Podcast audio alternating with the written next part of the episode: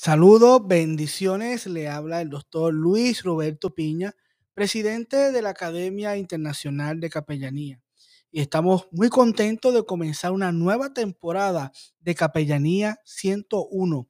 Vamos a estar hablando de los diferentes ejercicios, diferentes labores que ejerce el capellán hoy día. Así que conéctate a esta nueva temporada de Capellanía 101. Bendiciones. Saludos, bendiciones. Le habla el doctor Luis Roberto Piña, presidente de la Academia Internacional de Capellanía. En esta ocasión estamos nuevamente en un nuevo episodio del podcast Capellanía 101. Como ya ustedes saben, en este episodio eh, lo que trabajamos es las diferentes áreas de la capellanía. En muchas ocasiones me detienen y me preguntan que si un capellán solamente es para ir a las cárceles, a la policía, pero el capellán tiene muchas áreas de trabajo, como hemos visto en estos episodios. Y hoy específicamente vamos a hablar de la labor y, del trabajo que hace la capellanía al servicio de las mujeres. Para eso tenemos una invitada especial que es la pastora Natacha eh, Chacón, que se encuentra acá con nosotros. Pastora, bendiciones. Bendiciones, pastor. Muchísimas gracias por la invitación y siempre tenerme en cuenta. Bendiciones, pastora. Eh, todos conocemos eh, su trayectoria, su trabajo, lo que ha hecho a través del ministerio de íntimas de Dios, un ministerio que va enfocado a trabajar y a fortalecer a la mujer, a darle, ¿verdad?, esa transformación que necesita la mujer. Eh, ¿Cómo surge, cómo surge ese proceso, ese llamado de trabajar, ¿no? Desde el ministerio, desde la pastoral, de lo que Dios ha puesto en tu vida, trabajar a la mujer.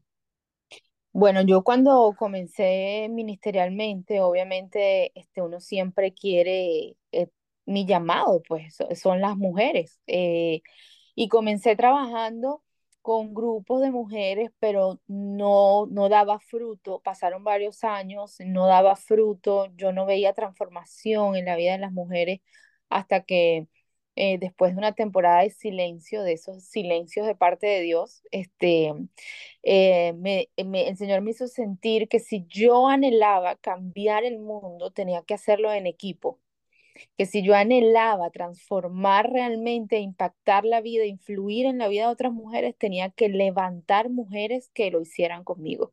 Y ahí fue cuando comencé con un grupo de ocho mujeres a prepararlas para la influencia y el liderazgo y obviamente em, presentar a Dios este, de una manera sencilla, de una manera em, genuina. Y pues poco a poco fuimos, ya eso fue en el 2019, Hoy en día ya hemos impactado la vida de muchísimas mujeres, más de 6.000 mujeres a nivel mundial que han hecho nuestro programa y, y, puedo decir que bueno, que gracias a Dios le hice caso a Dios porque ha sido la manera en cómo realmente he podido cambiar la vida de muchas mujeres. O sea, yo sola era, era imposible poder hacerlo. Qué bonito, qué bonito que puedas comentar eso porque quizás como mujer puede tener eh, alguna visión de lo que Dios ha puesto en tu vida y quieres llevarlo y que, la, y que alguna otra mujer sepa lo que Dios puso en ti. Pero qué bonito es tomarse el tiempo para poder desarrollar las mujeres, para que ellas puedan liderar, puedan influenciar a otras. Eh, yo creo que es un proceso eh, igual de restauración, de sanación, no solamente eh, para la mujer que los recibe, sino también un proceso para cada esa líder que se desarrolla, porque así como Dios puso en tu corazón levantar un equipo de trabajo, entonces cada una de esas líderes continúan levantando otros equipos de trabajo y, y se rompe ¿no? ese tipo de, de, proceso de que quizás las mujeres eh, no pueden convivir juntas porque todas quieren eh, eh, brillar, todas quieren eh, proyectarse, todas quieren crecer. ¿Y cómo se hace entonces ese proceso de que se pueda trabajar en un equipo de mujeres? Bueno, de que nos conseguimos con mujeres de, de todo tipo, lo conseguimos.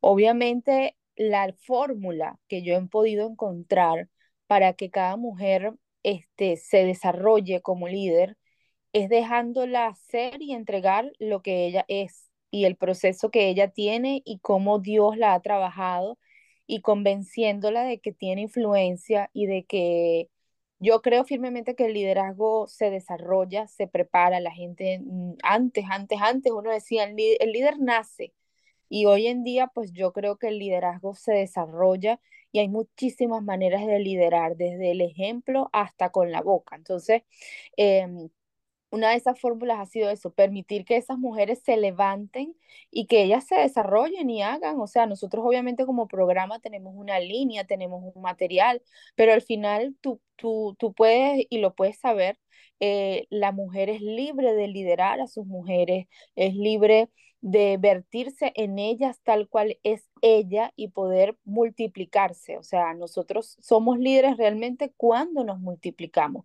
Sí es difícil trabajar con mujeres, es sumamente complicado por ese mismo hecho, pero aquí prevalece siempre el amor de Dios, prevalece el propósito, todas tenemos muy claro cuál es el propósito cuando Dios nos ha llamado, independientemente de que íntimas tenga una directora, tenga, etcétera, alguien que dirija, sabemos que cada una tiene muy claro sus propósitos en Dios, que es a levantar otras mujeres, este, y esas son las que se han comprometido, se han casado con esto y han dado frutos, unas han parado, otras han seguido, otras otras están sirviendo en otras áreas del movimiento, este, pero, pero la esencia es esa, ¿no? Permitir que ellas puedan ser ellas y ayudándolas, por supuesto, dándole herramientas, dándole mentoría, mostrándole también siempre un poquito de ese camino duro que es el liderazgo. Y por supuesto, siempre les digo, o sea, el liderazgo no es como que, uff, llegué, es la cima, no, el liderazgo, el liderazgo realmente es cuando Dios empieza a trabajar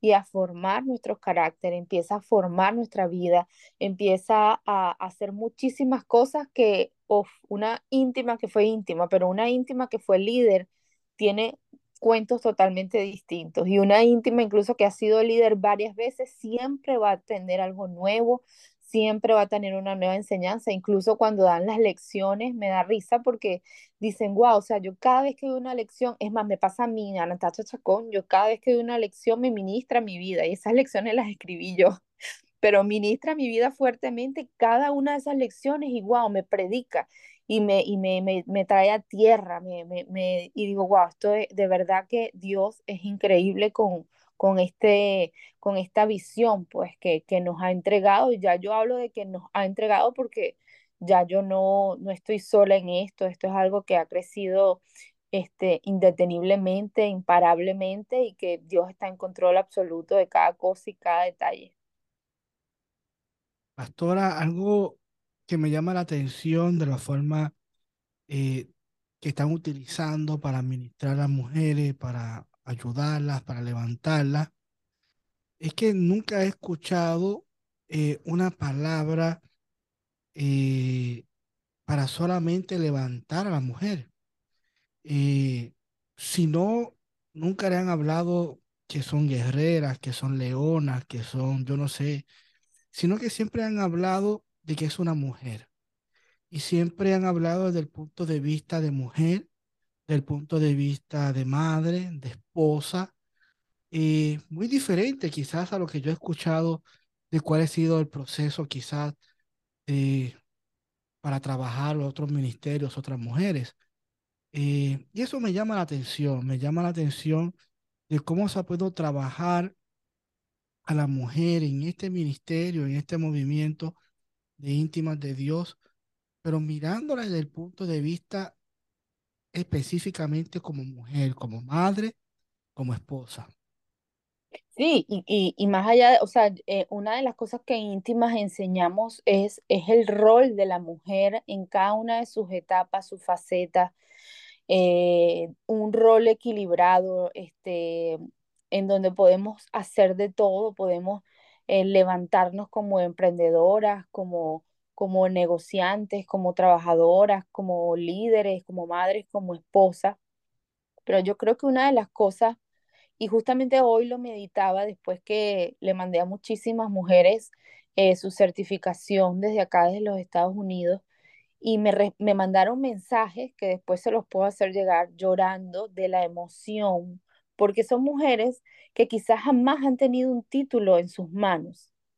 O sea, son mujeres, yo recuerdo una vez, una de las que se certificó, ella ya tiene como dos años con nosotros, y el día que yo le tomé fotos con toga y birrete, ella lloraba y ella decía, pastora, yo estoy demasiado emocionada porque yo no pude llegar a mi acto de graduación de la universidad nunca me pude graduar, o sea, eh, me faltó algo.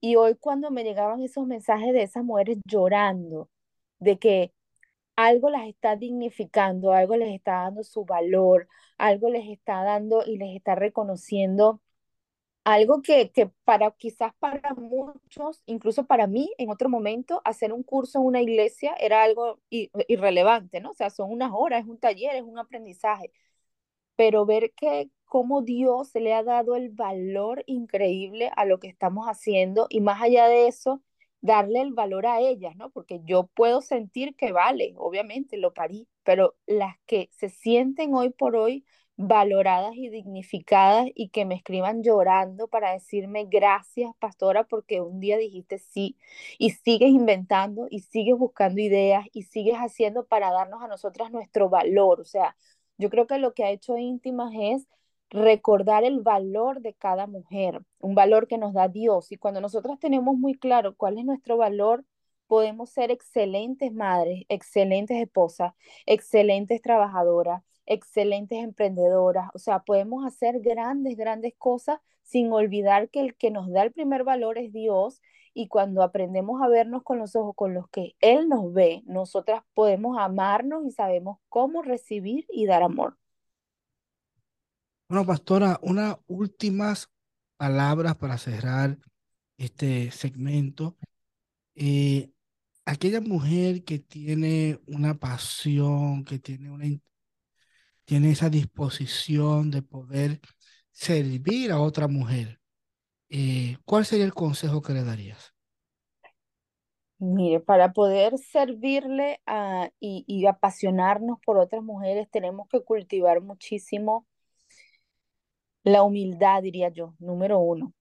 Este, porque nunca deja de suceder que, que creemos que lo que Dios nos entregó es único y que es la, la, bolita de la perla, pues, o sea, y hasta a mí me pasa y, los, y lo siento todos los días, ¿no? Uno siente como que, wow, lo que Dios me entregó a mí, pero tú volteas a ver y dices, wow, lo que Dios le entregó a ella también es lindo y lo que Dios le entregó a ella es lindo, todos tenemos nuestro público, pero para poder nosotras influenciar y liderar mujeres tenemos que trabajar juntas, o sea, ese yo creo que es el primer el primer llamado, ¿no? Además de, de, tener un espíritu enseñable, como lo dice la palabra de Dios, en donde no nos sintamos que sabemos todo y que lo que nosotras decimos eso es. O sea, si, si, si tú entras en una reunión de íntimas, tú te das cuenta que yo entrego una idea y les digo, y ustedes cosan y descosan. O sea, yo necesito que esto sea de ustedes y que esto sea, pero yo sé que más cabezas piensan mejor que una sola.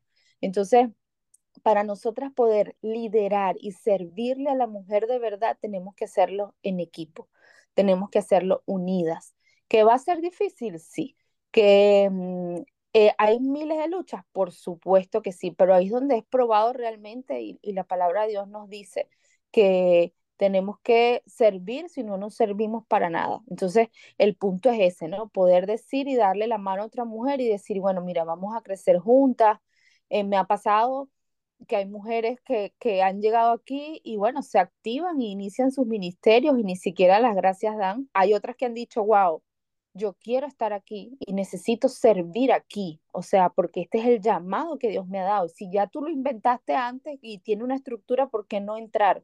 Y eso es lo bonito de poder de poder este en este en este camino tropezar y conocer tantas mujeres. Así que mi llamado para todas esas mujeres que tienen en su corazón es empiece a formar un equipo, empiece a buscar esas mujeres que van a levantar tus manos, que van a construir contigo, como digo yo coloquialmente, embarázalas de esa idea, de ese proyecto, de esa visión y tú vas a ver que si es de Dios, como dice la palabra, va a prevalecer y va a dar mucho fruto. Amén, amén. Qué bueno, pastora. Gracias por estar aquí con nosotros. Si te estás conectando por primera vez aquí al podcast Capellanía 101, es un podcast que estamos buscando, ¿verdad? La intención de tocar diferentes áreas que se trabaja la capellanía y hoy específicamente estuvimos trabajando con el área de la mujer, aquí junto a la pastora Natasha Chacón. Pastora, gracias por aceptar esta invitación y nos vemos en la próxima. Bendiciones. Pastor, bendiciones. Si estás buscando una academia para certificarte como capellán ordenado con créditos universitarios, la Academia Internacional de Capellanía es tu mejor opción. Academia Internacional de Capellanía es una organización educativa especializada en proporcionar las credenciales y certificaciones profesionales en las áreas de la capellanía, con clases 100% en línea. Para mayor información de nuestros programas educativos, entra a la página web AIC capellanía.com.